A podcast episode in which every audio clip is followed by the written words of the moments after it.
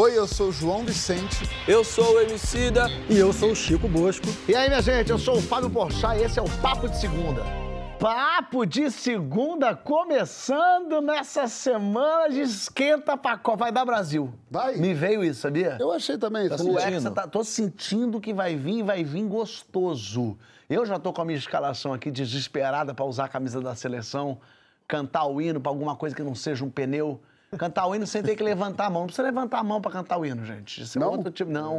Aquela Engraçado. coisa assim? É, Não é isso não é hino assim. nacional, não? Não, isso Não aqui não é o hino. As- A última pessoa que pensa assim, cantou o hino lá na Alemanha deu uma merda fodida. sabia? É, é. Chato. Mas aqui, João, João Vicente, Não, é Francisco. Bosco, Leandro MC. E aí, Fabião? Tudo bem? Tô bem, e você? Tá tranquilo? Tá com a cara boa, sabia? Você gostou? Descansado. É a maquiadora daqui do papo. Primeiro bloco, Fábio. É o primeiro. Deixa, Ele tá, ele tá eu, eu não, ele tá Hoje eu quero que você- Não, ele tá querendo criar uma imagem de um MC que também não é verdadeira. Olha só, isso que tem acontecido aqui. Todos estamos em paz, a verdade é essa. Lindos e pontuais, que dá um caos no Rio de Janeiro, que um navio bateu na ponte Rio Niterói. loucura. Isso, é Isso, isso foi um negócio que eu queria aqui dizer que Ó, São Paulo não consegue reproduzir certas coisas.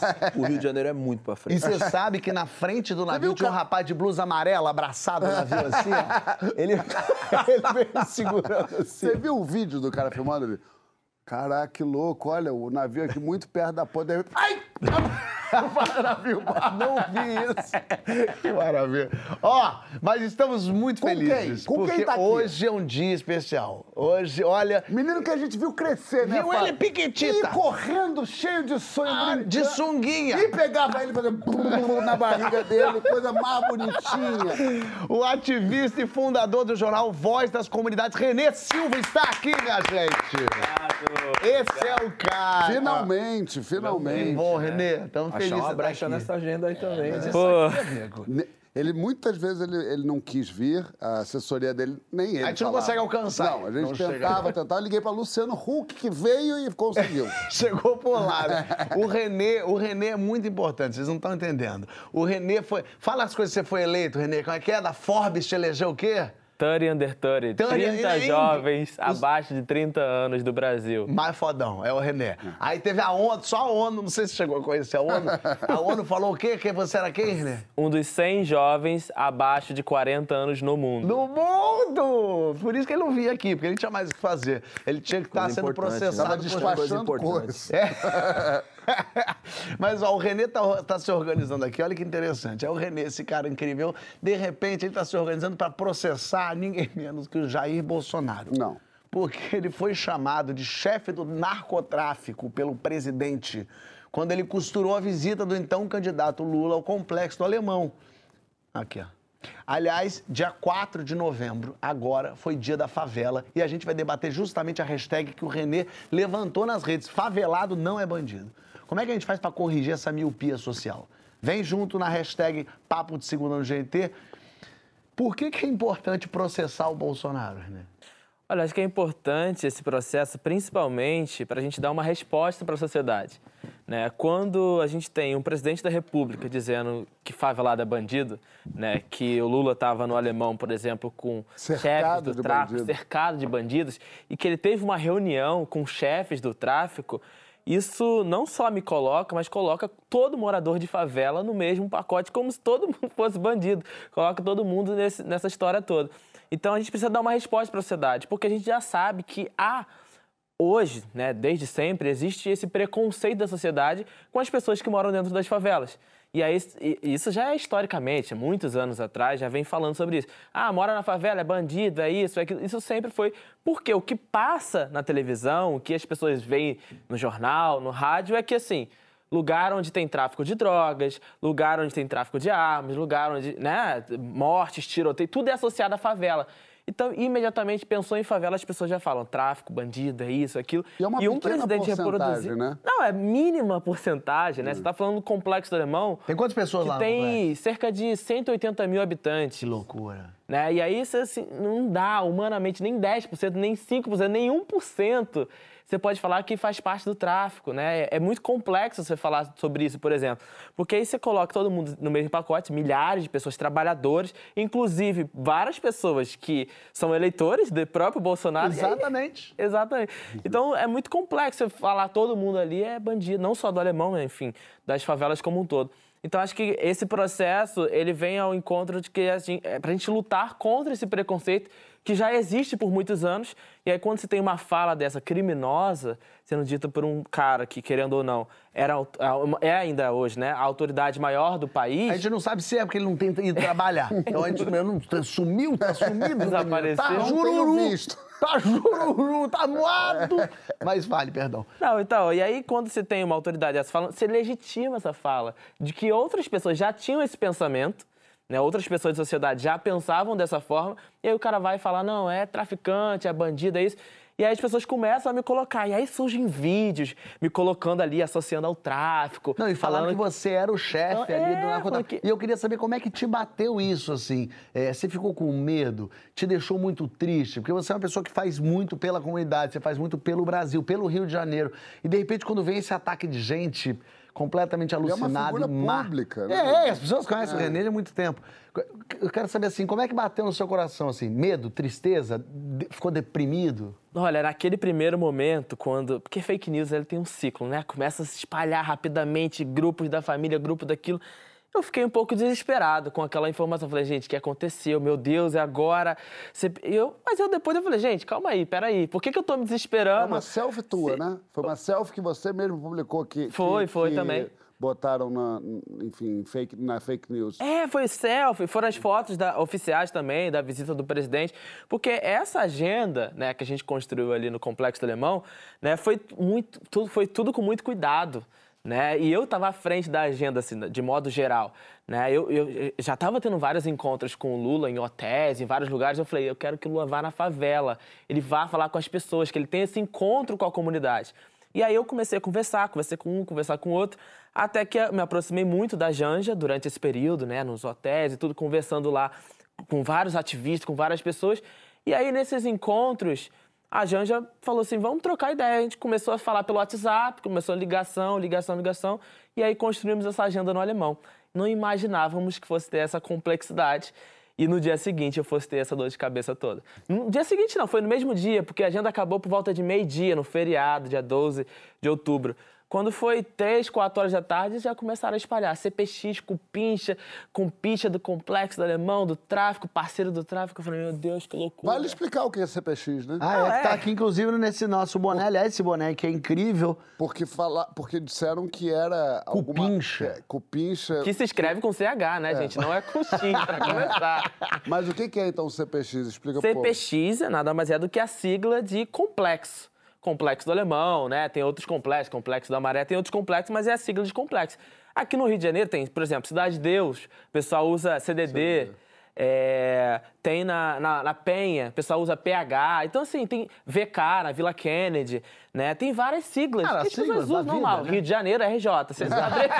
CPF, tipo RG. Caraca! Rio de Janeiro, É- é- RJ não tinha feito Não, isso. mas o mais ridículo disso tudo é a gente ter que explicar o óbvio.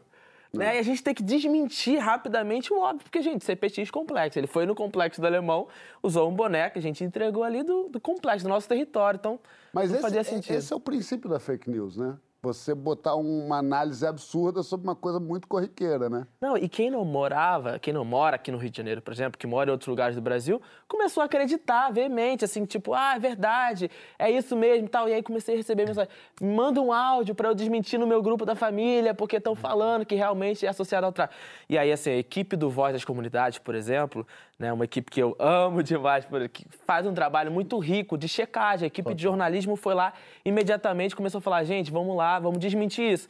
E aí começamos a espalhar nos grupos do WhatsApp, dizendo que aquilo era uma mentira, obviamente, né? E, e, explicando. E a gente começou a mostrar vários exemplos de lugares que usam a sigla CPX, restaurantes, outras marcas de roupas, de blusas, né? É, enfim, todo mundo usa dentro do Complexo Alemão essa sigla para abreviar o território, isso é óbvio. Agora, é, ele está falando de voz da comunidade, acho que ia ser bom explicar para quem não conhece. É, de repente que é de fora do Rio também. É, é.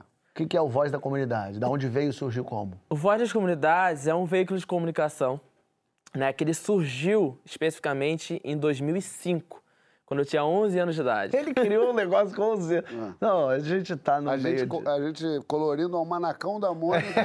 e ele criou o Voz das Comunidades. eu, nunca, eu nunca me via representado pelos jornais da grande mídia, televisão, rádio, eu sempre falava, eu não tô me vendo aqui, não tá mostrando a minha realidade, quanto jovem negro aqui da favela, cadê? Não tô me vendo. E aí eu estudava numa escola, Escola Municipal Cid Gasperi, do ladinho do Complexo do Alemão, e dentro dessa escola existia uma diretora, os professores, que começaram a criar esse projeto junto do Grêmio Estudantil de um jornal da escola. Eu falei, ah, interessante, quero participar. Sendo que eu era muito novo, eu tinha 11 anos de idade. Quem participava desse projeto geralmente eram os alunos de 13 e 14, que já estavam próximos de sair. E eu falei, não, eu quero participar, quero estar lá junto, quero lá tal. E aí insisti, persisti até que deixaram eu participar. E aí, depois que eu participei desse jornal, eu falei: agora eu quero fazer um jornal para minha comunidade. Eu quero mostrar a realidade que a gente vive a partir da nossa visão, de quem mora aqui dentro e não de quem mora de fora, como a gente sempre via no, nos grandes jornais da televisão, né, as grandes emissoras, por exemplo. E aí surgiu o Voz de Comunidade. E, esse nome, ele existe desde o início, sempre foi o mesmo nome, né? Voz muito, das comunidades. Muita gente acha que surgiu na invasão do Complexo do Alemão. É, isso é muito curioso. Foi em 2010, né? Em 2010, porque em 2010, assim, eu comecei a ter uma projeção muito grande nacional, porque aconteceu aquela mega operação, né? A polícia, né? Complexo do Alemão, tanques de guerra, aquela coisa gigantesca.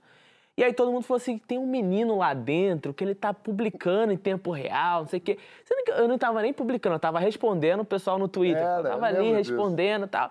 De repente, eu ali com meus 200, 300 seguidores, eu comecei a ter 10 mil pessoas me seguindo. Eu falei, opa, calma aí. 10 mil pessoas me seguindo aqui no Twitter. E aí eu fui entender. Aí, quando eu fui ver, tava tendo uma projeção gigantesca. O Brasil inteiro, o mundo inteiro começou a me acompanhar para saber o que estava acontecendo no complexo do alemão, porque as pessoas estavam vendo pela mídia aqueles helicópteros, apreensões de drogas, aquela coisa toda, mas não sabiam a verdade, não sabiam o que estava rolando ali, né, enquanto morador. E aí eu comecei a falar: ó, oh, gente, aqui dentro do alemão, padarias fecharam e tal. E aí isso deu uma projeção muito maior, enfim, as pessoas começaram a conhecer mais. E hoje em dia está ajudando o presidente da República. Só isso, né? Eu quero, antes da gente seguir aqui com os meus colegas, eu vou. A Rosane Borges é jornalista, doutora em ciências da comunicação, e explica pra gente como é que foi construída essa imagem que confunde pobre com bandido. Bota aí. É sempre bom a gente lembrar que a gente vive numa sociedade classista, uma sociedade hierarquizada por classes e que, no caso do Brasil, ela herda traços, modos de relacionamento da sociedade escravagista. Nós temos um absoluto horror aquele que ocupa e que desempenha um papel subalternizado. A gente é, procura manter distância é, das pessoas que não estão nos estratos mais elevados, né? Agora, para isso, você tem que esculpir as pessoas pobres, né? Tem que associar a elas preconceitos, tem que etiquetá-las com signos com os quais nós não queremos nos identificar. Já que pobre virou um substantivo no Brasil, é de se esperar que sim, que as pessoas pobres elas acabam também incorporando é, esses preconceitos sobre elas. É preciso que a gente sempre pense que questões estruturais elas afetam a todos nós, né? O racismo vai afetar e alcançar as pessoas negras não só como vítima, mas como incorporadora dessa ideologia. O machismo e o patriarcado também vai afetar o modo das mulheres verem o mundo. E do ponto de vista de classe, é, uma certa ideia de pobreza também afeta as pessoas pobres. Existe uma série de iniciativas, de atividades, de movimentações que as favelas no Brasil elas vêm promovendo. Tem uma frase que eu gosto muito que diz o seguinte: os habitantes da borda eles vêm primeiro, os habitantes da borda veem coisas inimagináveis. Os habitantes da borda, eles veem as catástrofes corroendo primeiramente as beiradas, por um motivo fundamental, porque são habitantes da borda.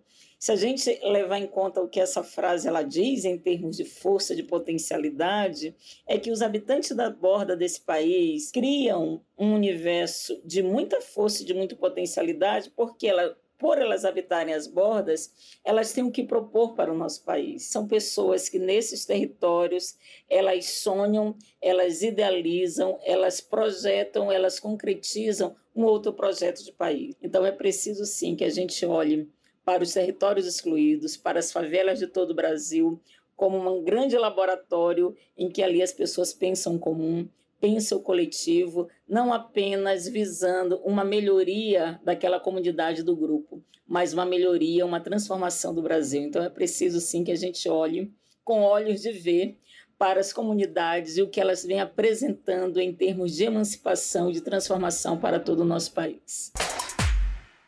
Muito bacana, né? Lindo isso. Olhe com os olhos de ver.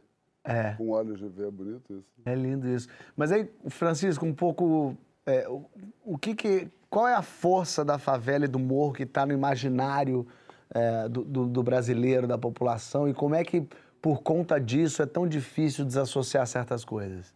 Vou falar sobre o imaginário do Brasil, porque esse negócio da Rosana da Borda é bem bonito mesmo. Se houver tempo, depois eu falo das minhas experiências com amigos favelados, assim, alguns que eu acho que são amigos do Renê também. Jailson. Jailson é um cara que fundou o Observatório de Favelas há mais de 20 anos. Lá no Complexo da Maré. Na Maré, é um lugar que eu frequentava muito, assim, onde eu conheci a Marielle, por exemplo, em 2010, 2011. E o Jailson entrou nessa disputa do imaginário da favela no Brasil. E o Jailson tem um texto que é muito interessante, que é um texto onde ele comenta a, a célebre ideia do Zuenir Ventura de cidade partida. Ele comenta com muita, com muita elegância, assim, mas dizendo que a cidade só é partida da perspectiva dos moradores de zonas privilegiadas. Que a maioria de nós que não tem contato com o território de favela e com seus moradores diretamente, a não ser nos nossos próprios territórios. Mas da perspectiva deles, os caras estão aqui o tempo todo, velho. Porque é aqui que a maioria deles trabalha, né? Então eu conheci, eu tenho amigos, por exemplo, Marcos Faustini, que hoje é secretário municipal de cultura. Tem um livro muito bonito chamado Guia Afetivo da Periferia. Já Sim, sim, já li, já li. Cara, o, o Renê com 11 anos fundando o Voz das Comunidades, o Faustino com 11 anos atravessando a cidade inteira de trem, de ônibus. Então, esses caras, para mim, são os caras da borda, que têm uma sagacidade, um tipo de inteligência que a gente não tem, velho. Porque é uma inteligência muito mais dialética, assim. Os caras estão o tempo todo lidando com duas realidades muito diferentes, às vezes hostil. Então, eu aprendi muito com esses caras, assim. É, sobre o imaginário. Eu acho que tem dois grandes imaginários da favela na, na experiência brasileira, Fábio. Ah, o primeiro é de natureza mais cultural e o segundo é de natureza mais social. O de natureza mais cultural se forma no começo do século, quando o prefeito Pereira Passos, no Rio de Janeiro, abre a Avenida Presidente Vargas, e é daí que as, que a- a- a- as populações pobres que moravam ali no entorno da Presidente Vargas têm que subir o morro. E essa é a origem das favelas no Rio de Janeiro, né? Ora, esse é o momento em que as primeiras gerações de baianos estavam imigrando para o Rio, trazendo e formando ao mesmo tempo aquilo que viria a ser o samba, de, com ritmos de origem africana misturados com melodias e harmonias europeias. Então, é o, é o- é começo da polca, do machixe. Então, vem as famosas tias, entre elas a tia Seata, né? E, e essa geração que começa a produzir o samba, parte dela vai para a favela. Né? E daí começa a construção de um grande imaginário cultural brasileiro, que permanece sendo o imaginário cultural brasileiro mais forte que a gente tem, que é o da cultura popular, de uma cultura mestiça, que tem no samba o seu grande símbolo nacional e tem na interpenetração, na mistura entre morro e asfalto, entre pretos, mestiços, brancos, pobres, classe média, até ricos, letrados, semiletrados, analfabetos, né? essa mistura toda que dá a cultura popular, cujo maior símbolo é o samba e cuja fonte mais é, profunda, o manancial de onde vem essa cultura é a favela. Então, nesse imaginário cultural que afirma a cultura popular como grande símbolo da, do Brasil, da nação brasileira, a favela ela tem um lugar muito privilegiado como essa espécie de depositário de um tesouro inesgotável que é a cultura popular. E tem o outro imaginário que é esse que a Rosana estava falando, né? Rosane. Que a Rosana estava falando, que é um imaginário mais de natureza social e que se esse imaginário que eu falei de natureza cultural foi se esvaziando nos últimos anos, esse outro que, que tende a ver a favela como lugar do território em que o Estado não consegue regular, né? o território do poder paralelo, o território da violência, o território, portanto, onde vigora um estado de exceção. E aí parte da sociedade, como essa que atacou o René, atacou o complexo, né? É, que, que Bolsonaro dá voz, né? essa parte da sociedade ela considera que o Estado deve responder a esse estado de exceção com um estado de exceção produzido pelo próprio Estado. Então, lá onde tem uma violência que o Estado deveria mediar, o Estado deve chegar com caveirão, com, com porrada na porta, Metralhadora. com essas operações homicida, homicidas que apreendem, no fim das contas. É sempre assim, né? É. 10 fuzis, é, 500 gramas de pó e duas dezenas de pessoas mortas. É. Então, esse é o imaginário que a, que a gente tem que reconstruir e que o Renê está disputando, tentando reconstruir. Engraçado que no Vivendas da Barra não entraram metralhando todo mundo quando descobriram o maior. Pois é, arma, menino. Né? É. Interessante mas, mas, mas, é, é o, o, que, o que esse, o que o Bolsonaro diz sobre o Renê, né, e, e sobre a, a, a visita do Lula ao complexo, que diz que estava cercado de bandidos, é muito coerente com esse tipo de desumanização do povo Isso. preto favelado, né? Na verdade, é coerente quando, o, o, por exemplo, nessas incursões, e aqui é importante ser cuidadoso, dizer que não estamos falando de toda a polícia, estamos falando de, de casos é, em que a polícia entra e mata pessoas dentro de casa, pessoas que, no meio de uma pandemia, e, e são parabenizados pelo presidente da República. É, é, né? antes, é antes, desculpa, João, é antes da polícia, não é, não é tanto o policial que vai entrar, né? é a opera, o modo como você pensa, é a política pública da operação policial. Isso é aí isso. já está completamente Mas errado. Mas né? antes né? disso, a desumanização, porque a gente que legitima, é, que legitima porque se é tudo bandido, se é tudo bandido não importa. É, quando a gente pensa nessa falsa é, é, proximidade entre favela e asfalto aqui no Rio, ela é muito falsa, né? Porque a gente está no Rio, a gente está na Gávea, a gente está ao lado da Rocinha, ao lado mesmo. A gente está 20 metros da Rocinha. É, então a gente tem uma proximidade, mas é muito falsa. A gente aprendeu desde que aboliram a escravidão, talvez antes, a olhar para esse povo e desumanizar eles, tirar deles qualquer tipo de, de sentimento de empatia, tirar deles. Porque de alguma não é nem ver como paisagem, é mais do que isso, porque paisagem a gente cuida, ali a gente nem, nem isso faz. Hum. Eu lembro que teve uma, uma, uma vez que um médico, e eu não estou falando, estou muito cuidadoso hoje, eu não estou falando que a vida do branco vale menos que a do preto ou qualquer coisa assim, mas teve um médico que foi esfaqueado na lagoa, não sei, não sei se você lembra desse caso, e, e houve uma grande comoção, pudera, foi um homem que claro, foi morto, assassinado, uma assassinado. Loucura. Mas a comoção foi, é triste notar, que foi porque um branco foi esfaqueado num lugar de branco aos pés da sociedade branca. E aí liga um alarme, aí assusta. E aí. Agora, eu também me lembro quando um pai de família foi, foi alvejado com a sua família na, na Avenida Brasil.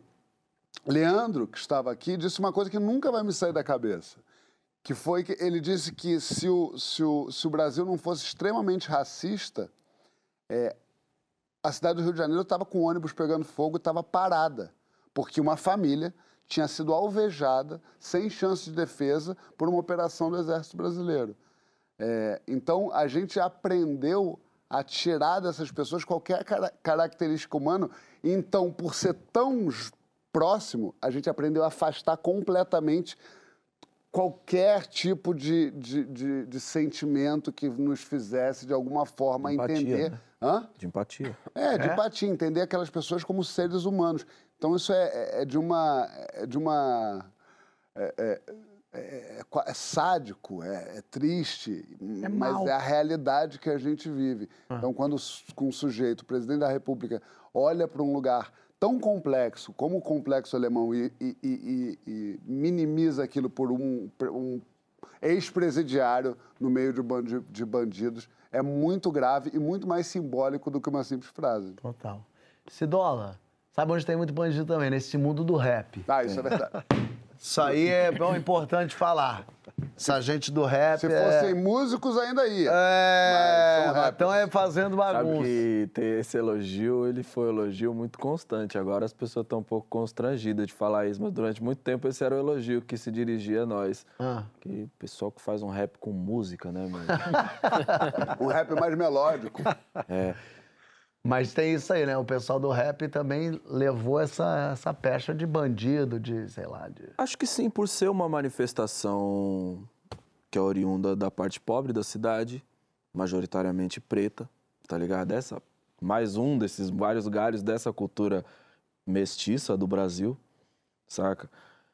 É, E que acaba recebendo o mesmo tratamento que o samba recebeu, o mesmo tratamento que a capoeira recebeu, Que o grafite. é, que o grafite, a cultura hip hop como um todo, não à toa e não é uma coincidência, né? O Brasil durante muito tempo teve e de alguma maneira tem até hoje uma lei como a lei da vadiagem em vigor, né? que pode não ter mais esse nome, mas o modus operandi continua válido. Eu me lembro de uma vez que a gente estava na frente do banco, num bairro que é o Tucuruvi, que é um bairro que tem um. Não um bairro de rico, mas é um bairro de classe média, classe média baixa, na zona norte de São Paulo. Eu lembro da viatura parar. A gente estava na porta do banco, esperando um amigo, que do outro lado da rua. Na verdade, a gente nem tinha percebido o banco. A gente estava esperando um amigo que saía da escola, a gente ia para casa de um outro camarada e para uma viatura e pergunta pra gente o que, que a gente está fazendo parado. E tipo assim, você não consegue nem elaborar uma resposta, porque surreal. um cidadão não pode ficar parado. tipo assim, um camarada meu falou uma parada. assim, né? Eu falei, os caras vão matar nós de pancada, porque o meu camarada cochichou pra mim. A gente tinha que ficar pulando, É isso. Perdão, eu tô aqui, ó. Vai, pode sabe? Eu seguir. ficar fazendo com aeróbico movimento. na rua. Então... Mas eu queria pegar um pouco. Pô, vocês disseram umas coisas muito. Muito importante aqui. Eu, eu acho que, em primeiro lugar, essa perspectiva que coloca o, o pobre como bandido, ela é fruto de um grande achatamento da realidade. Saca? São pessoas que elas têm dificuldade de perceber a realidade mesmo. O, a elas estão pouquíssimo abertas a qualquer referência que não seja elas mesmas. É um narcisismo violento e é muito triste porque acho que a, a Rosane ela falou uma coisa louca, né? Ela disse que o racismo ele não alcança a pessoa negra somente como vítima, ela também pode reproduzir esse comportamento. E quando a gente está falando de pobreza, a gente sabe, como o René observou muito bem, que dentro da região do complexo tem ali pessoas que se identificam com a ideologia como a do Bolsonaro e ainda assim esse cara não tem o menor cuidado no momento de tratar de uma região como aquela. Ele não consegue demonstrar é, empatia, sobretudo no momento onde ele estava concorrendo à reeleição para a presidência da República, que é onde ele precisava Pra você demonstrar ver como é forte. Né? essa empatia. Isso é tão forte que irracionaliza não só ele, mas todas as pessoas que se alimentam disso. É, um dos meus pianistas favoritos, Herbie Hancock, eu estava vendo ele falar sobre improviso uma vez e ele disse uma coisa que eu achei maravilhosa. Ele falou de como, à medida que as pessoas são preconceituosas, o mundo delas vai se transformando num mundo menor. Porque a partir do momento que um determinado grupo, que tem um determinado número de características, representa somente algo negativo na minha cabeça, eu não consigo receber uma referência positiva partindo daquele lugar. Perfeito. Então, no momento que eu encontrar a cultura de um lugar que deu para o mundo pixinguinha, ao invés de eu me abrir para evoluir junto com o mundo e com o tempo que eu vivo, eu vou ser que nem o abaixo assinado que tentou fazer com que os oito batutas não fossem tocar na França na década de 20. Saca? Então, para mim é fundamental que a gente entenda que essa perspectiva de mundo estreito, de realidade minúscula e de humanidade pobre precisa realmente ser contemplada com a derrota cada vez mais, sacou? Quando um cara como o ele, a gente falou aqui sobre a imagem do René, sobre o significado do, do Voz das Comunidades. Mas quando um cara como ele é chamado de bandido por alguém que está na cadeira da presidência da República em rede nacional, a vida dele está em risco diretamente. Perfeito. Sacou? A vida da família dele está em risco diretamente. Isso não é simplesmente um desrespeito a uma ideia. É, ele não foi mal educado. Não, isso não é, é, Ele não foi um cara que deixou de ser polido, não, muito pelo contrário. Sacou? Ah, você viu? Ele colocou a vida Claro. dele e de várias outras pessoas em risco, porque aí a gente vai onde o João estava falando. Existe sim uma autorização, existem vidas que valem menos.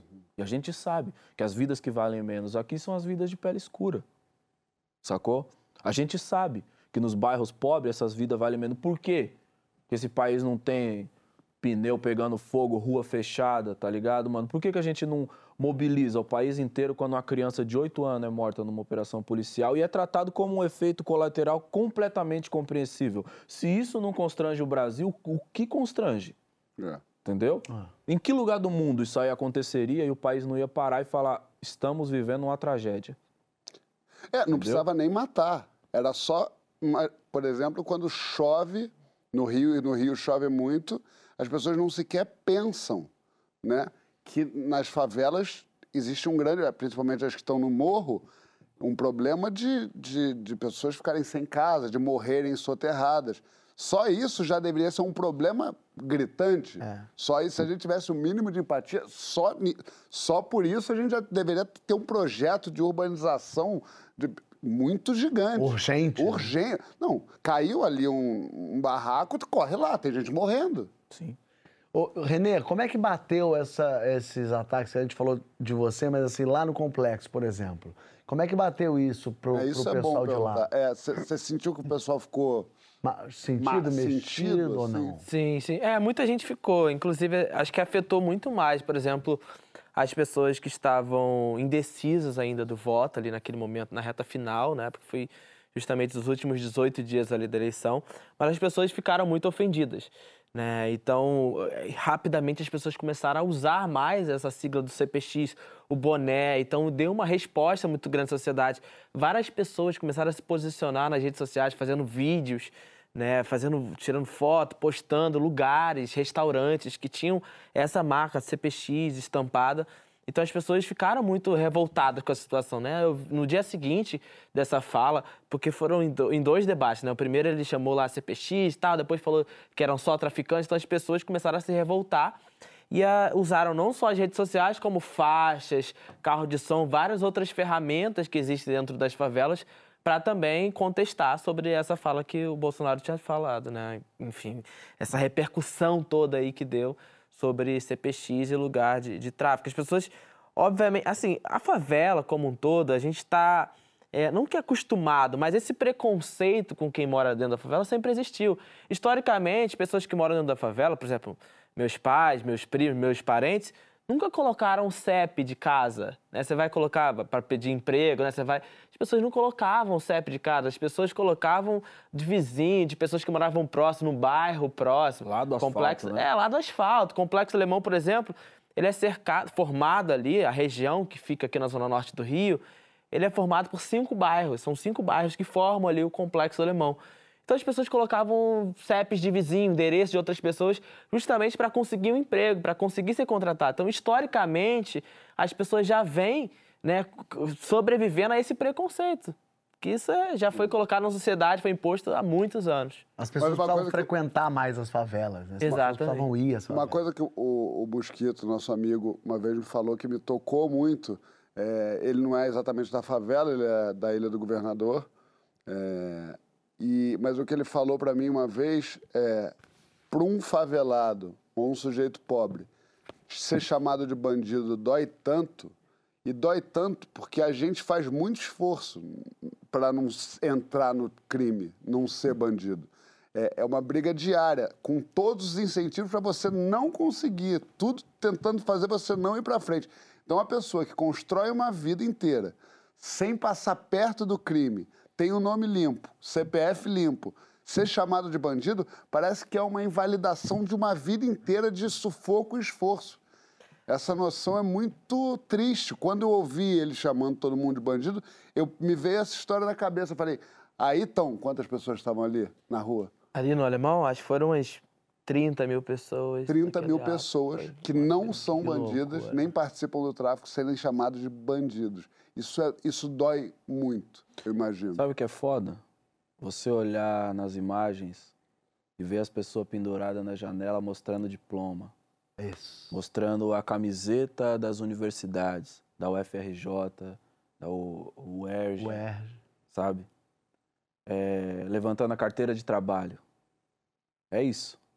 É você tendo que provar, você naturalizou isso de tal maneira que no momento em que você tem os olhos da sociedade em você, você faz questão de dizer, você estava completamente equivocado a respeito de quem eu sou. Porque no final das contas, quem faz esse país não explodir são essas pessoas, com esse grupo de valores e com esses sonhos. Porque no final das contas, o que o Brasil disse na urna no dia 30 foi isso, saca? Por isso eu disse, esse projeto que tenta, com muito orgulho, fazer com que o favelado seja visto como bandido, ele precisa ser derrotado. Essa foi uma das várias derrotas que a gente vai ter que produzir contra esse campo, entendeu? Esse fascismo contemporâneo, ele precisa realmente ser constrangido com os fatos, tá ligado? Ele precisa voltar para o esgoto. Esse medo constante que a gente vive, né? Ele é algo do qual esse fascismo se alimenta, mas é muito importante que a gente se organize, é muito importante que pessoas como o René existam, é muito importante que a gente fale em todos os veículos, porque a gente precisa realmente legar a esse campo um lugar de constrangimento. Essas pessoas precisam ter vergonha do que elas são e do que elas dizem. Isso aí. Ó, na volta a gente vai debater este livro aqui, ó, do jornalista Ednei Silvestre, sobre vingança. Quando que ela é um sentimento ruim, quando que é uma busca por justiça. Cola lá na hashtag Papo de Segunda GNT. E semana passada perdemos Gal Costa, a voz que todo mundo, até eu que sou uma tristeza na música, conhece, reconhece, se orgulha. A voz da Tropicália, que mesmo doce era revolução e resistência, na ditadura militar e na luta recente pela liberdade e pela democracia. A gente está em luto por perder a Gal, mas atentos e fortes, porque temos o seu legado. O que, que significa ter tido Gal Costa, Francisco? Eu não estava preparado para falar, eu vou falar. Ah. Eu estava pensando numa coisa que o Emicida falou, mas vou tentar falar alguma coisa sobre a Gal. Também diante do Emicida, que, que vocês trabalharam juntos, né? Então, depois, se você quiser. Ah, eu, ah, uma vez o Caetano disse a, a, um amigo meu, que é o jornalista Leonardo Lixotti, que é um crítico de, de música, que quando ele foi conhecer a Gal, ele não estava indo conhecer uma pessoa, ele estava indo conhecer um canto.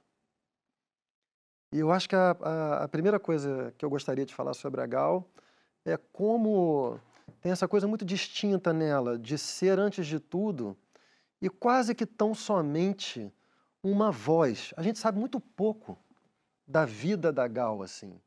Mas não é só a vida de pessoa física, não. Assim, a Gal, ela tem uma singularidade que me parece difícil de abordar, porque ela é muito paradoxal, assim, porque, sei lá, você pega para ficar em outras grandes cantoras, né?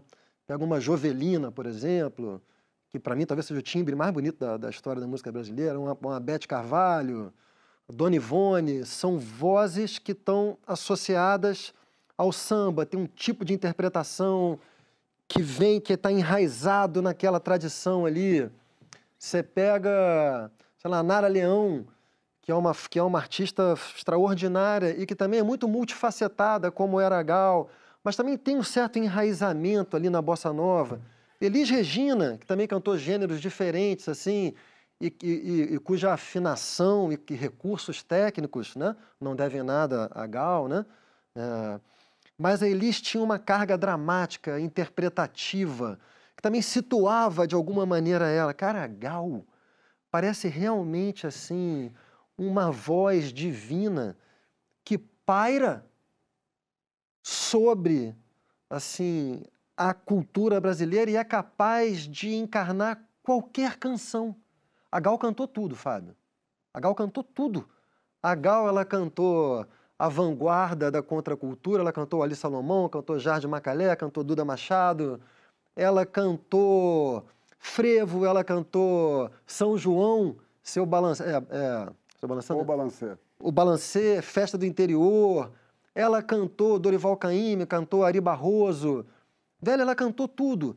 Ela, ela cantou Tom Jobim, obviamente. Ela se reinventou recentemente com o Caetano e o Moreno no Recanto. E mais recentemente ainda com o Marcos Preto. E aí uma turma nova, e o Emicida entrou nessa também. E, cara, é sempre aquela voz perfeita, capaz de cantar tudo perfeitamente. Então, assim, eu acho muito razoável que você possa defender que várias cantoras, vários artistas sejam o maior, sabe?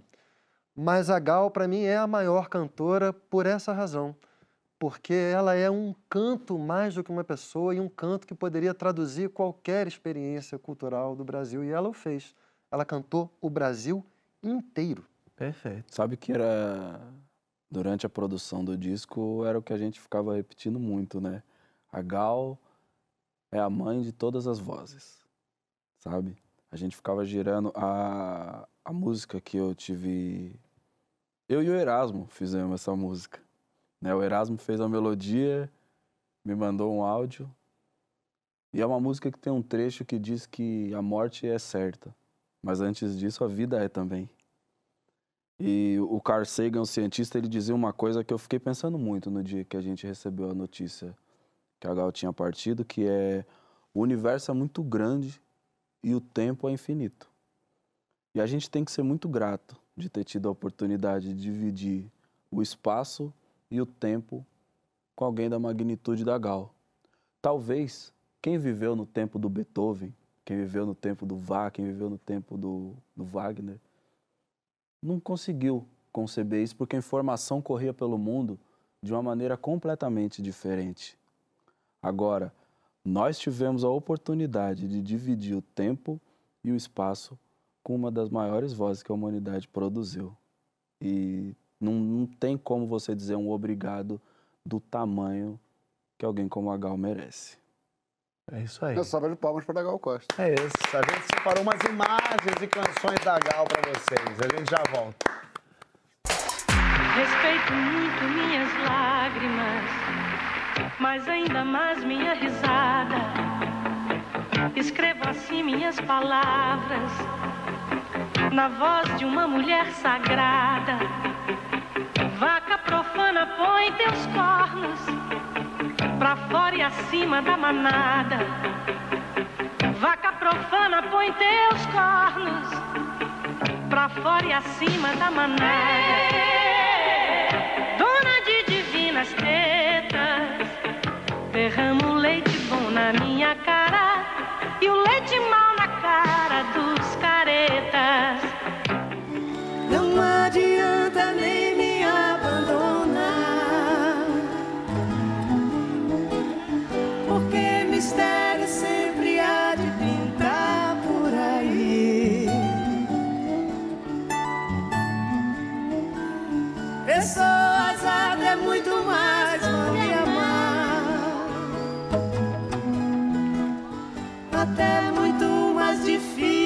Difíceis que eu pra você. Quem eu que dois, que dez, que dez milhões, todos iguais.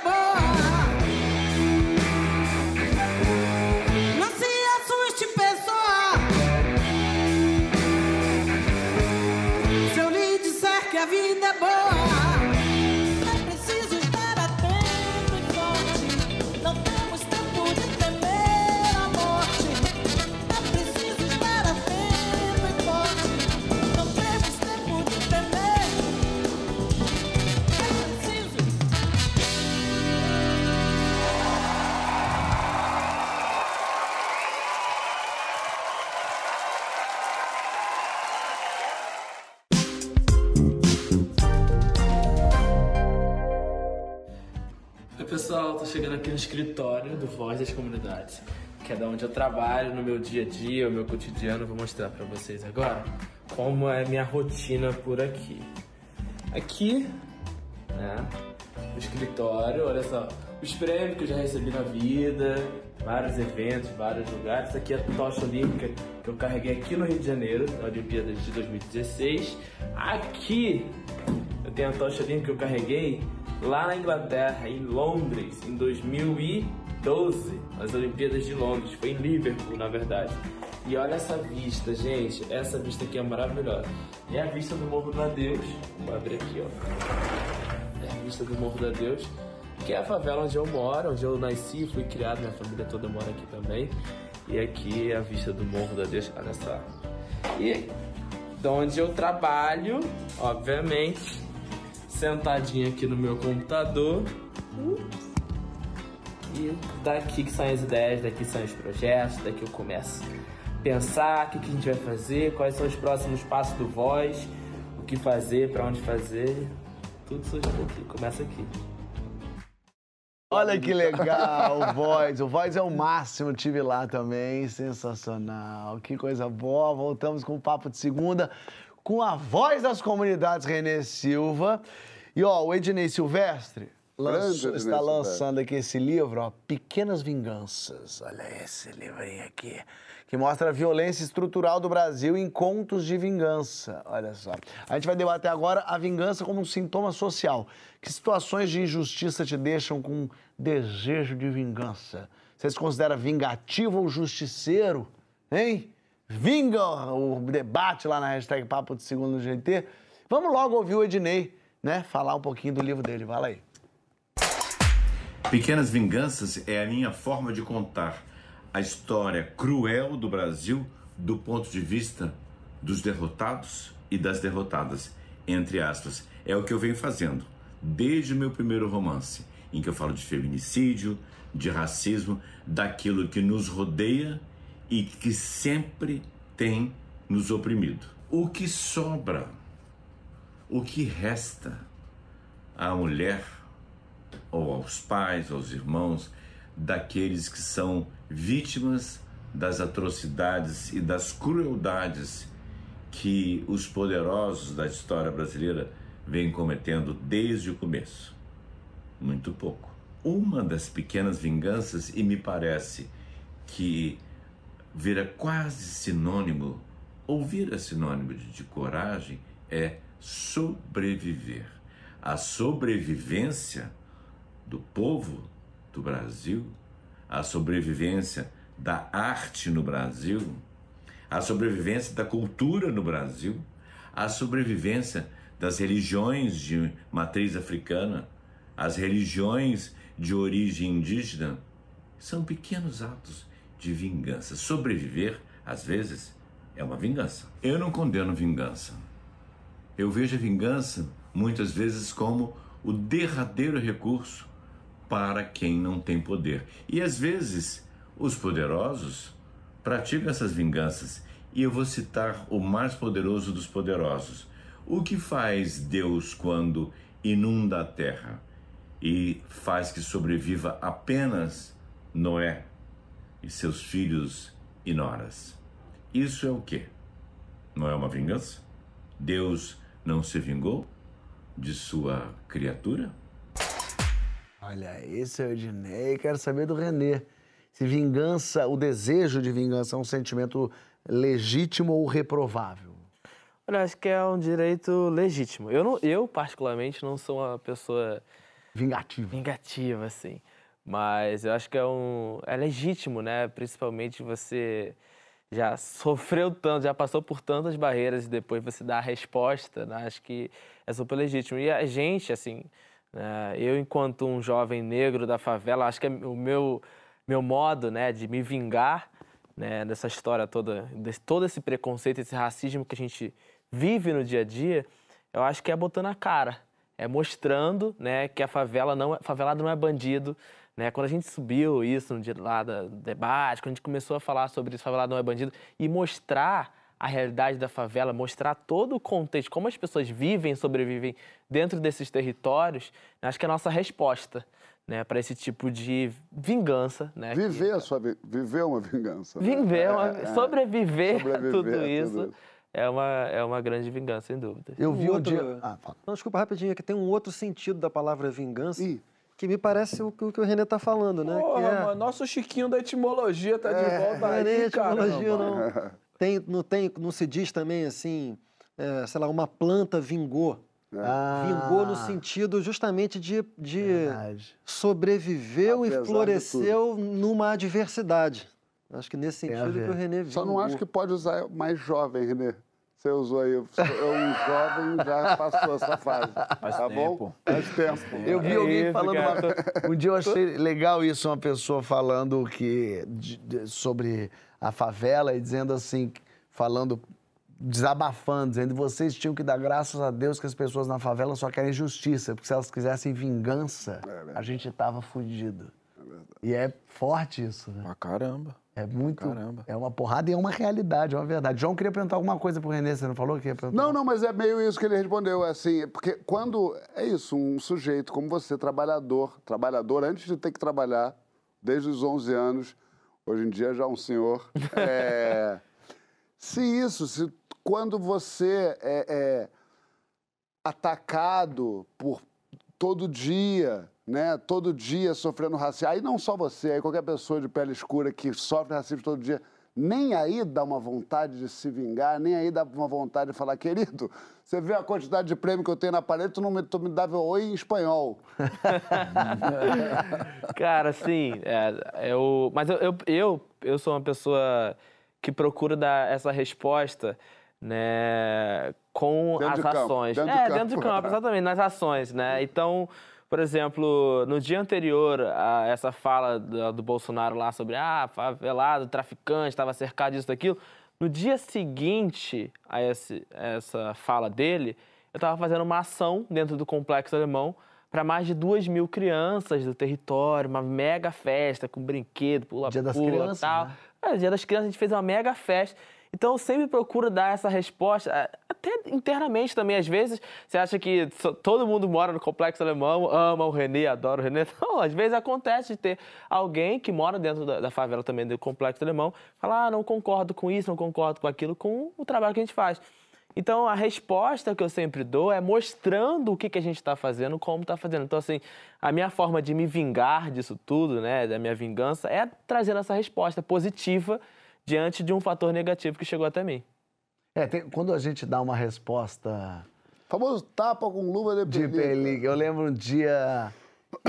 que Você fala- é péssimo, você eu te odeio. Por quê? Porque você arruma problema com os outros e quem briga sou eu, depois você, quem se vinga sou eu, e aí depois ele fica Eu não me vingo. É horrível. Mas eu me lembro de um dia Horrível. que alguém Gente que é assim é horrível. falou, falou meio mal de mim numa entrevista. Sabe que eu falo quem foi? Claro, óbvio. Não, não vou Não, falar. mas olha lá como é que ele é. A fala é tão Fala. é tão- Começa com que agora. letra? Não, não, que teve uma, uma- Tá bom, é que faz tanto tempo. Fala. Foi no, no programa Agora é Tarde da Band, do Danilo Gentili ainda na Band. Quem e ele estava entrevistando o Milian Cortez. Ah. É, e aí, ele. Cortaz. Aí ele fez uma brincadeira. Ah, você ganhou um prêmio de ator e tal. E tava falando de lançamento de filme, que Tropa de Elite. Falou, ah, o filme do, do Fábio Porchat. E aí o, o, o Milian fez uma coisa assim, ah, sim, mas eu sou ator, né? Eu ente- Fez uma brincadeira assim, meio, meio séria, como quem diz, não, lá ele faz as bobagens dele, eu sou ator. E riu e tal, e passou. E alguém veio falar, você viu que o Miriam falou com você? E aí eu peguei o livro do Porta dos Fundos, é, autografei falando, Miriam, do seu fã, Fábio Porchat, que assistiu Tropa de Elite, que amou Fábio Porchat. E mandei pra ele. Chato. Só porque eu sou fã, ele é um puta Claro. ator, ele é excelente. é, e é legal. Inclusive, acho que deve ter sido um momento de piada que falou. Foi é. uma coisa, depois ele. Aí ele ficou. Aí foi muito pior pra ele, que ele ficou constrangidíssimo, ele ficou mal. Esse constrangimento é muito É, porque no fim é isso, porque também ele não falou ali, ele não me odeia e tal, mas. Não, nada de. mas Eu esperava uma coisa muito melhor. É, não. É, Fábio realmente é um saco. É um saco. Eu não sei porque eu sou amigo dele. Bom, vai, vai, embrulha uma história, não teve um tiro, não teve cara. Teve ninguém de moto passando atirando na frente da casa de ninguém. Mas aí eu fui escrever bem na primeira página do livro dele. Eu falei, Mas é agora porque- ele vai é ver. como- é assim o Fechei pessoal- o livro, fui no Sedex, mandei pra É ele. assim que o pessoal do. É assim que o pessoal do Morumbi se vinga. Eu não, não, mas é porque daí você, de alguma forma, é isso, você fala pro cara, para, Não, mas é bonito isso. Você, quando uma grosseria, é, você responde com uma gentileza. Eu acho que é uma das formas, não que eu vá fazer nunca, mas é uma, uma das formas de você fazer do mundo um lugar melhor. A gente fala muito disso, né? Tá bom, Francisco, eu sei que eu não faço. Não, eu adorei o não que eu vou fazer. Pro João, não tem negócio de vingança, é um prato que se come frio. João é um prato que ele engole quente, pelando. Queimando, queimando. Ô, Emicida, mas a gente tá falando aqui de justiça, é, de, de vingança, mas tem essa diferença que exatamente tinha naquela ali, que é uma ir atrás de uma justiça social. Isso não é se vingar, né? Não, mas é outra coisa, né? É isso. Vingança Eu- é vingança e. É, cara, às vezes eu fico pensando que vingança é no máximo compreensível. Não é admirável. Saca? No máximo a gente consegue compreender que uma pessoa sofreu alguma coisa e ela foi tocada de um jeito tão dolorido que ela precisa fazer com que quem fez ela sentir aquilo sinta uma dor parecida. Em geral, é, são poucas as vezes nas quais as pessoas conseguem retribuir essa dor, né? Às vezes até rola até um, um exagero, a pessoa vai se vingar e passa do limite, depois até percebe que passou do limite, saca? É, acho que o problema maior de uma parada como a vingança, mano, é que ela tende a criar uma, uma corrente, saca? De violência. Isso não tem fim. Se concentrar na justiça é sempre o mais sábio, sabe? Tentar ser justo é sempre a coisa mais sábia a se fazer. Tem um clichê que é foda, né? Mas os clichês só viram clichê porque eles fazem sentido. É, se for olho por olho sempre, o mundo vai terminar cego. Isso faz completo sentido. A vingança é o olho por olho. A tentativa de alcançar a justiça é o mais difícil. E se a gente prestar atenção, do ponto de vista coletivo, a multidão que pode se transformar em um segundo em um monstro está sempre mais propensa à vingança do que à justiça. Apelar para a justiça é um sentimento individual muitas vezes e a gente precisa trabalhar muito para fazer com que a necessidade de justiça faça sentido para essa massa que é tão vulnerável ao sentimento de vingança, saca?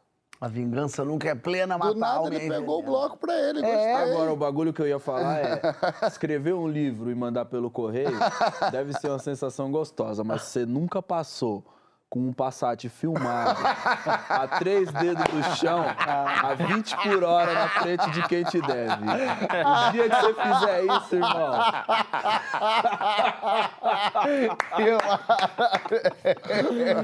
Eu sou. Eu dito isso, eu gostaria de dizer. Eu sou, mas ao mesmo tempo tem você também, aí vou jogar pro João agora. Ih, olha lá. Que é. Às vezes acontece umas ceninhas que a gente gosta. Sabe? A, a pessoa tá pedindo, vai à rua pedir intervenção militar, Ah, volta da ditadura. Aí vem o exército e dá-lhe umas cacetadas. É gostoso. A gente não pode falar essas coisas, mas é gostoso demais ver esse tipo de coisa, da pessoa se sofre, sentindo na pele isso. Não só isso, Sabe a né? sensação que eu tenho? Quando eu vejo aquele cara que tá com a terra seca, assim, que não chove faz tempo, ele fala, eu queria que chovesse, aí chove, tá ligado? O cara queria intervenção militar, chega a polícia, dá-lhe spray de pimenta nos olhos dele e fala, é tão bom a pessoa ter o que ela deseja. Não só isso, como o sujeito segurando no, no caminhão e, a- e o contraplano da carinha dele assustada. Tem também a prisão do Alexandre disso? Moraes, a fake, prisão fake do Alexandre de Moraes, e eles comemorando. É, eu odeio ver isso. Mentira. O Joãozinho do bem. Agora eu tô o Joãozinho do bem. Claro, dá um prazer, o gozo, dá um- uma vontade de. Enorme, enorme. Ah, de- é- O famoso é- bem É feito. crocante, mas Joãozinho do Bem está aqui por uma agenda de união do Brasil. Ele, atenção, palestinos e israelenses. Agora é a hora, dê as mãos agora. Eu quero close-up. Não, mas é. Judeus e palestinos. Sobe o We Are the, we are the World. Ó, eu acho que alguém tem que começar com a gentileza. Alguém tem que. O Brasil está bipartido, a gente sabe. É, eu não acho que seja tão grave quanto é, me- 50% de radicais para um lado e 50% de radicais para o outro, mas eu acho que existe um. Eu acho. É óbvio que existe uma, uma polarização muito acentuada. Alguém vai ter que fazer um movimento. Eu acho que a gente deveria fazer um movimento, até porque eu acho que a gente tem culpa no cartório da criação do bolsonarismo. Quando eu digo que o bolso- bolsonarismo, eu não estou falando gente que votou no Bolsonaro. É importante separar. É, é, bolsonarismo, eu estou falando do movimento. Gente que ainda hoje olha para esse, esse ser humano e, e- e- acha que ele seria um gestor possível, seria um sujeito que, que as ideias. Existe a possibilidade de concordar. Existe nesse meio gente que é super antipetista e votou para não deixar que o Lula fosse eleito. Existem outras pessoas, não só gente que concorda muito com esse cara. Então, eu acho que. é, eu sinto tristeza, porque em 2018 eu senti muita tristeza. 2018 parecia que o mundo ia acabar para mim. É, e não é porque a direita ganhou. Quem me dera que a direita tivesse ganhado. Quem me dera que não fosse um- um- uma pessoa é, é, desequilibrada, um homem radical, um racista, um cara homofóbico, um sujeito com tantos defeitos que a gente já conhece. Então, assim, eu acho, e essa é minha agenda. minha agenda é a seguinte: a gente precisa acolher parte dessas pessoas, a gente precisa fundar um solo comum. Entendedores entenderão. Já que eu fui citado, eu concordo. A É o diálogo possível. Mas, mas é isso, a gente precisa correr atrás disso, não vai vir de graça. A, a gente precisa correr atrás de uma possível união. E alguém vai ter que abaixar a cabeça. Que seja eu, que sejam as pessoas que já gritaram, que já botaram o dedo, já falaram, isso é. Não vai ser o Se for você, vai ser inédito. Mas é, mas é. Mas você que é sabe o que você está importante. falando? Quando eu estive em Ruanda, porque a gente está falando de Bolsonaro, de política aqui. Cara, isso não é nada quando você vai para um lugar onde houve um genocídio, que um milhão de pessoas foram mortas é, com faca, com cano. né? Não foi um pegar uma metralhadora e fez assim. E quem matava era assim, é como se daí, amanhã eu matasse a Bela, diretora, com uma porrada que você. Assim, "Pera- mas peraí, você conhecia ela? O que está acontecendo? Tutsis e Hutus, e, e- e não- e não é nem uma questão étnica religiosa. Não, não, é uma loucura realmente da, criada ali pelos belgas que foram-se embora e deixaram aquela confusão. É, é- quando, então, foram os belgas embora e deixaram ali, e inverteram, então agora vocês que estavam ali oprimidos, agora vão ser os... Houve uma- um genocídio, um massacre, de, matando crianças, gente. E quando isso acabou, que voltou a, a tomar o poder outro pessoal, eles tiveram que falar, minha gente, se a gente começar a se vingar, É. a, a Ruanda vai morrer. A gente precisa, nesse momento, parar. Esquece. É.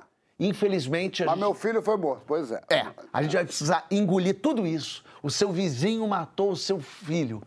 Se a gente começar a se vingar, a gente não tem uma sociedade mais. E eu fiquei muito impressionado que eu estava lá 20 anos depois eh, do, do genocídio, 25 anos depois. E, e o país que passou por um genocídio estava. Genocídio não metafórico, genocídio É, não, não. literal. né? Literal, um milhão de pessoas morreram, assassinadas no meio da rua, com gente fugindo e tal. Esse país estava lá de pé, reconstruído e convivendo bem. E as pessoas, o cara que matou o outro, claro, os radicais monstruosos foram expulsos e fugiram pro Congo e fugiram para outros lugares e ainda hoje querem voltar para matar gente. Mas 95% da população teve que fazer um pacto de não vingança. Para a gente viver enquanto país, a gente precisa entender o que aconteceu. Não é esquecer, mas é parar de correr atrás de vingança. E era muito impressionante. E se Eu eles digo isso, conseguiram, isso é exato. Se conseguiu sobreviver a isso, a gente consegue sobreviver a essa bobagem. Então, então por isso é importante, porque essa, é, é- esse, esse tom futebolesco do meu time venceu o seu, eu acho que é um- uma das coisas que fizeram a gente chegar até aqui desse jeito que a gente está. não é sobre a gente ganhar e perder. Como diria a nossa ex-presidente, ninguém vai ganhar, todo mundo vai perder, se vai perder ou se vai ganhar, né? Então, acho que, que a gente tem que ser um pouco mais generoso, porque é, é, tirando os radicais que estão, inclusive, cometendo crimes nas ruas, pedindo golpe, intervenção militar e tudo, as pessoas que não concordam com esse governo têm que ser contempladas por esse governo atual. Claro, perfeito. É, a gente precisa entender que o Brasil só tem um, infelizmente não dá para separar, é, então a gente vai ter que viver com o que a gente tem. E é melhor que a gente viva em harmonia, ou a mínimo é, estado de, de convivência que for possível. Total. Você queria, Chiquinho queria falar alguma coisa. Não, eu ia só falar que eu, que eu acho que a. Primeiro que você sabe que eu concordo com você, a exceção desses idiotas que estão aí na frente de. de- É diferente. essa galera, radicais, essa né? galera, eu do diálogo possível, essa galera eu me sinto muito assim livre para zoar, João, porque essa galera descolou da realidade, está cometendo É, crime, mesmo. é, diferente. E eu, eu considero que essa galera tá, entrou numa psicose coletiva, assim. Mas eu- é importante não chamar todos Então, que votaram com no Bolsonaro tá. disso. Ao contrário, a gente tem que ser capaz. Eu acho que agora, o bloco não é sobre, só para terminar, já que a gente entrou nisso, né? Eu acho que agora o- essa extrema-direita ela vai ser decantada. E a gente vai ter uma noção mais precisa do tamanho dela, porque o bolsonarismo ele é uma aglutinação de um monte de coisa, né? Agora, quando perde o poder, o judiciário tende a ser mais firme, a gente vai ver a movimentação e vai decantar. Essa galera foi- são os primeiros a ir para o fundo, Uma né? borra, né? Esse- é, exatamente. Esses aí eu, eu já brinco mesmo, que eu acho uma piada. Mesmo. Queria falar que o, o Fábio e o MC, eu acho que, que é, basicamente descobriram um segredo assim do, da questão, né? Que é a diferença entre a lógica da vingança e a lógica da justiça é que a lógica da vingança é infinita. A lógica da justiça ela é feita justamente para parar um processo. Ah. Ela quer estancar um processo, zerar um processo e que as pessoas sigam com as suas vidas a partir de um recomeço, né? O que a vingança não deixa, né? Porque no- no- na lógica da vingança, quem está envolvido não percebe que tem um momento que é reconhecido como justo. É uma coisa cega. Tem um romance do Ismael Cadaré, que eu esqueci o nome agora, que virou um filme com o Rodrigo Santoro. Vocês lembram desse... desse... que é o bicho Pô, de sete Rodrigo fez cabeças, um não, filme o- ou outro, né? Lavoura Vai Mas é- não. É a história de uma vendetta.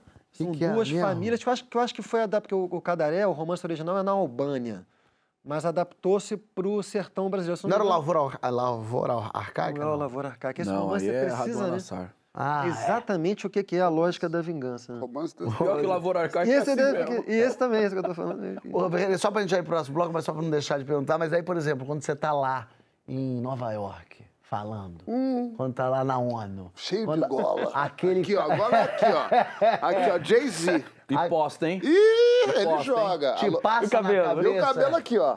te passa na cabeça uma coisa do tipo: esse cara que apanhou tanto, chegou aqui, tem um, um, um- lugar no coração de. Sabe quando o teu time faz, faz gol que você fala chupa, caralho? Tem um lugar nisso.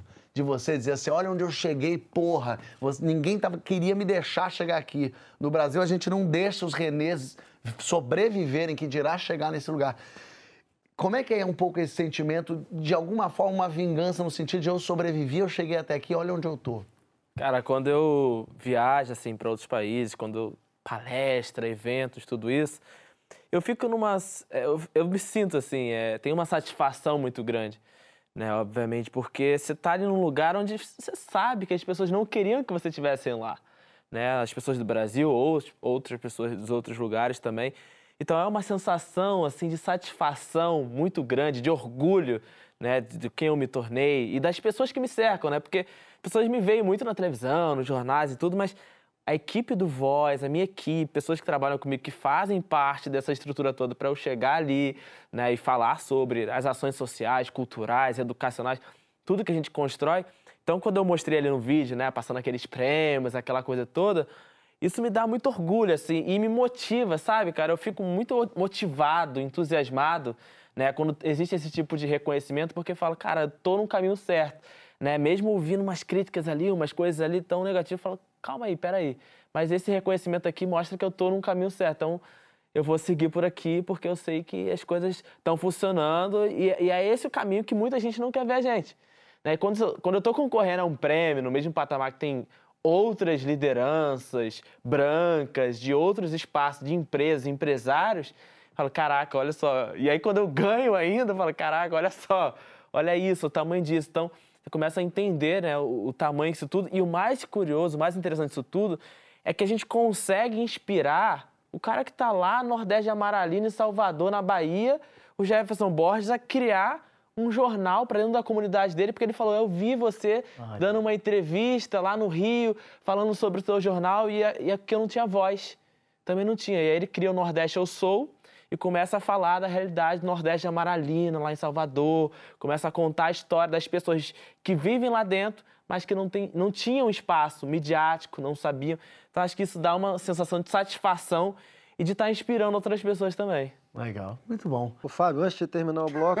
Nesse o- momento a Isabela fez assim, ó. Eu adoro. Não, ao contrário, foi ela que me Ah, é, soprou ah, aqui no ponto que o livro do Cadaré é o Abril Despedaçado. Abril despedaçado. Mas não fomos nem eu nem a Bela que lembramos. A nossa audiência é tão qualificada que quem deu a, a dica foi Fernando Barros e Silva, editor Olha. da Piauí e âncora do Foro de Teresina, que é um podcast que a gente Perfeito, adora. Então, um. Esse é o abraço mesmo pro nome do Fernando. filme, não é? Abril de É o mesmo do É, é, lógico. é.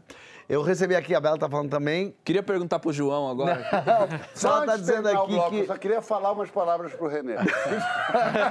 A Bela me falou aqui que esse é o último final de semana da minha peça Ah, não no Teatro. Casa Aí é- Grande, aqui no aí- Rio de Janeiro. aí é demais. Sábado tem duas sessões, às seis e Ah, às velho, oito. mas isso aí tem. E domingo eu tem até eu às posso e ir? às sete. Hein? Posso, posso ir de novo? Pode, lógico. É a última? É o último Não final de tem semana mais. aqui no Rio de Janeiro. Acabou. Eu vou também. Vai? Vou. Então pronto. Então, Então, é- o Renê já foi também, Eu já levou vou, o pessoal do. Levei, Levou- Levei uma galera. Levou a galera, Complexo da mão, do geral. Ó, a gente já volta a falar desse mapa aqui. Bota o mapa aí, ó.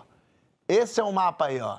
Onde é que você sentava, Onde você sentava? Você era esquisito? Eu era da meiuca ali, do meio, Mas, do ó, meio. Calma, não fala ainda não. Deixa eu vir pro próximo bloco. Quem era você no mapa de sala de aula? Na escola, faculdade, no curso de tricô? Você era fundão, você era nerd? Você era o quê, hein? Conta lá, hashtag Papo de Segundo GT que nós já volta.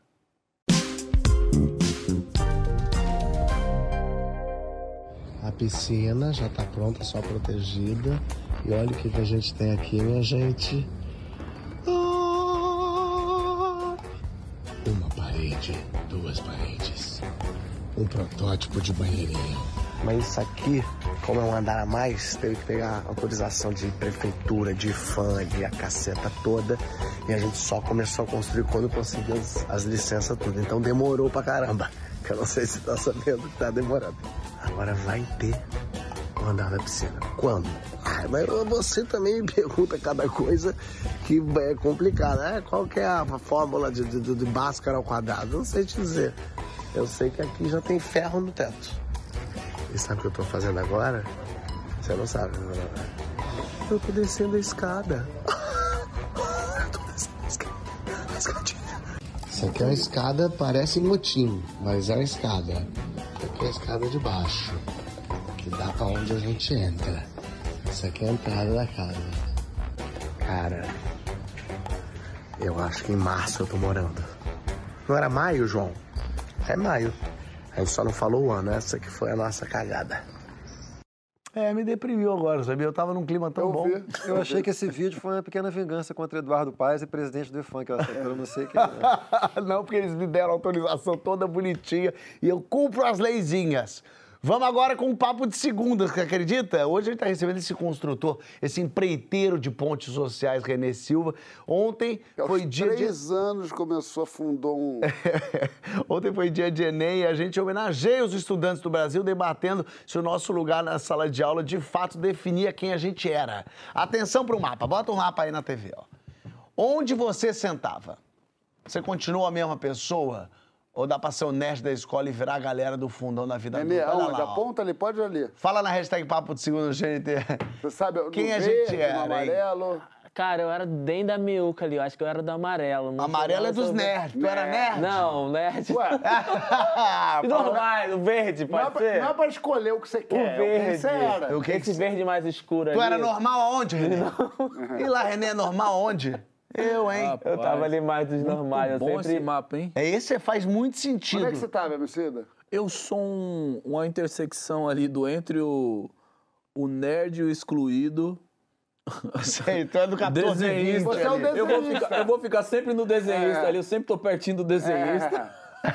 Eu era o palhaço esquisito. Eu também era o palhaço esquisito. Ficava muito ali no palhaço esquisito e ficava ali também na direita, no canto. Eu sempre. Eu tinha um problema na vida que era o seguinte: como eu falava muito, Eu tinha um problema na vida. Vamos usar isso. eu, Qual era o que eu problema? falava muito. Eu conversava com todo mundo, independente de quem seja. Então, eu Bom não- que passou, né? Passou, passou. Então, eu no, no mapa aí da- da- da- dos lugares, eu não tinha um lugar fixo, porque a professora sempre me mudava de lugar.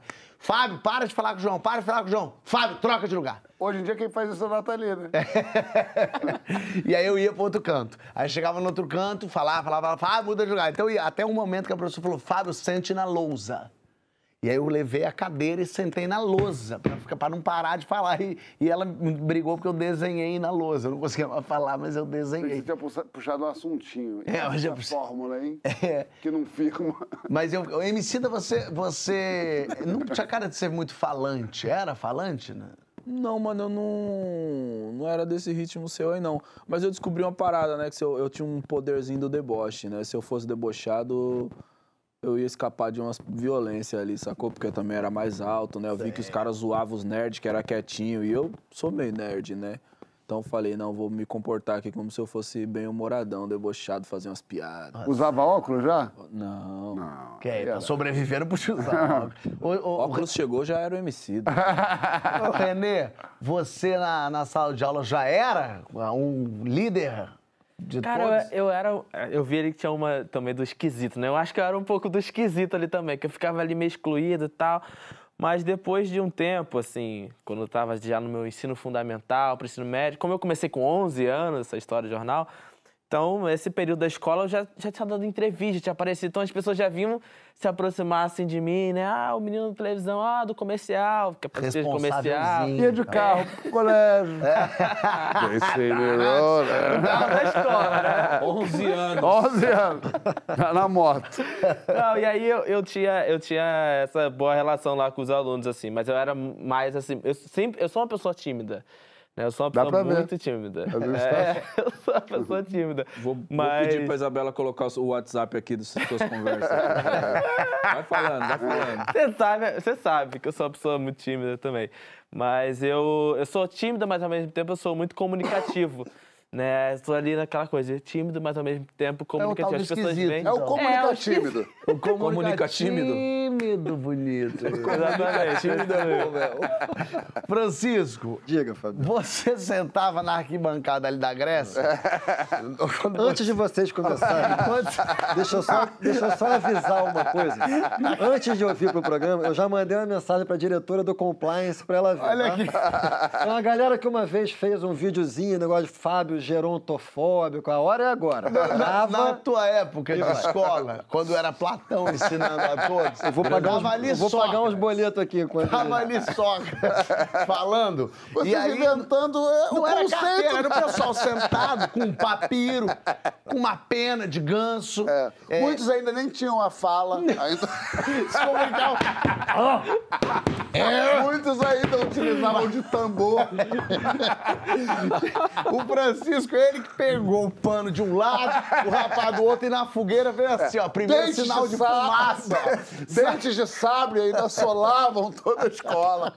Eram animais. Francisco, você sentava onde? É muito bom, cara. Sua- E na, pra quem não sabe, na reunião de pauta foi a mesma coisa, mas foi outro número. Eu fico impressionado com a criatividade das crianças né, do programa. Eles fazem uma reunião deles depois. Você sentava onde, Francisco, na sua sala Tem de aula? pergunta ainda? É isso, coco, né? Hoje a gente vai aprender a fazer fogo! Foi logo que estavam fazendo Nesse projeto momento, na eu- roda. eu também gosto. Tem o rebote. É a vez que eu vejo o Fábio mais rindo. Eu fico feliz de te retribuir. Aqui, ó. Com a, com a professora do Francisco escrevendo quadro. Talhando, figuras, um mamute. Sabe o que é chato dessa situação? Que eu tô num, num momento da vida em que eu não sou suficientemente velho para essa piada ser constrangedora. Sei. Ou seja, eu não posso sair dessa situação para melhor, porque daqui eu vou ficar mais velho. Quando vocês não puderem me zoar, é que a minha situação será É, pior quando, do que quando, quando passar Ou seja, uma possibilidade de piada de é velho, o- a gente não pegar Esse é o momento bom. Esse é o momento bom. Não, quando passar a possibilidade dessa piada e a gente não pegar, você vai falar, hum, passei. Mas não, agora sério, Francisco, você era Eu muito nunca imaginei que eu estudioso. fosse dizer isso, mas isso me faz ficar feliz de sair do programa. Só isso. Você, você, a sensação que me dá é que você era um cara que prestava muita atenção nas aulas, é verdade ou Não, eu mentira? tive uma, uma trajetória escolar é, muito, completamente irregular. assim. Ah, Eu tive uma fase muito boa quando era criança. Regular? Irregular. Irregular. Eu era melhor aluno da turma, tipo, era um renezinho, assim, então, não sei o quê. E na adolescência, eu virei essa turma bolsonarista. Eu, eu, eu psicotizei geral e fui lá para depois do fundão. Praticamente caí da janela. Sei. assim. E, mas, e aí depois quando é que E depois eu me recuperei. Depois Porque eu me- faculdade? É, faculdade. Na verdade, cara, eu, eu devo muito do que eu sou, assim, a, a dois professores que eu tive. Eu fiz uma faculdade precária, porque foi a única para a qual eu passei, mas o, o Brasil é uma sociedade tão complexa que, que nesse lugar muito precário tinham algumas pessoas geniais, assim. E elas me tra- transformaram muito a minha vida, assim. Aí dali eu já fui, peguei um caminho bom, assim. Joãozito, Ah, sempre, sempre meio naquele meio, meio comunicatímido. É, mas. É, ele não foi que se- escola, né? Ele foi um tutor que acompanhou ele. Dr. Jameson. como é que era em Nova York? essa? Dr. Jameson não acompanhava onde eu e mamãe íamos. Não, eu, eu mudei muito de escola, então isso mudou muito. Mudava muito com o vento, né? Como, como é que ali o, o organograma funcionava, onde é que o cara bravo que batia estava, para não sentar muito perto. Onde a pessoa que dava vergonha de estar perto, que tem, sempre tem esse, né? Que tem o pior que você, que você tem medo. Então eu ficava ali naquele. Naquela diplomacia, mas sempre muito fechado com os professores. Fechamento puro. Fechamento puro com os professores. Ah, não. Eu sei acabou. quando você Você acredita? Quando eu respiro é porque acabou, minha gente. Eu quero agradecer muito, Ah. Renê. Obrigado. Vocês que amaram o Renê como a gente ama, pesquisem, vão atrás, sigam o Renê, porque todo, todo, tudo que ele faz lá pelo Complexo Alemão, enfim, por tudo que ele faz, pelo Voz e tal, ele tá sempre pedindo, inclusive, para as pessoas doarem, para as pessoas ajudarem, para as pessoas apoiarem. Tá mesmo. Então, descubra. Inclusive, Desculpa. gostaria de aproveitar a oportunidade. Como você pode ajudar? Inclusive, vem aí a campanha de Natal, né? Exatamente. Vem aí. a Como é que faz para quem quiser Vai, ajudar? Então pode acessar as redes do Voz das Comunidades, pode acessar minhas redes, Renê Silva, arroba Renê Silva, Twitter, Instagram, Facebook, todas as redes sociais, ou arroba Voz das Comunidades. E lá tem todos os caminhos para você conseguir, seja o boné do CPX, que agora, né, todo mundo Como tá é que faz querendo pra ter esse boné? Então, a gente te- cri- criou uma campanha durante esse período todo para combater essa desinformação, essa fake news que surgiu. A gente criou uma campanha. Então, todo mundo que doar uma cesta básica ganha esse boné aqui. Se por acaso a pessoa quiser um preto com letra vermelha, faz como? Aí ela tem que entrar em contato com a gente e especificar você. Minha, minha gente, beijo, beijo. Até Beijo, semana beijo, que vem. Beijo. Vai ter Copa do Mundo, minha gente! Eu tô animadíssimo com isso. Agora, vocês assistem um documentário inédito dentro da minha pele, que é a parte da nossa programação especial Mês da Consciência Negra. Um beijo e até semana que vem. Vai ter esse jogão Catar e Equador no domingo. Imperdível. Jogão. Nossa, imperdível. Tá me pegando, sabia? Vamos fazer. Ai, eu fazer um bolão. Vamos fazer um bolão.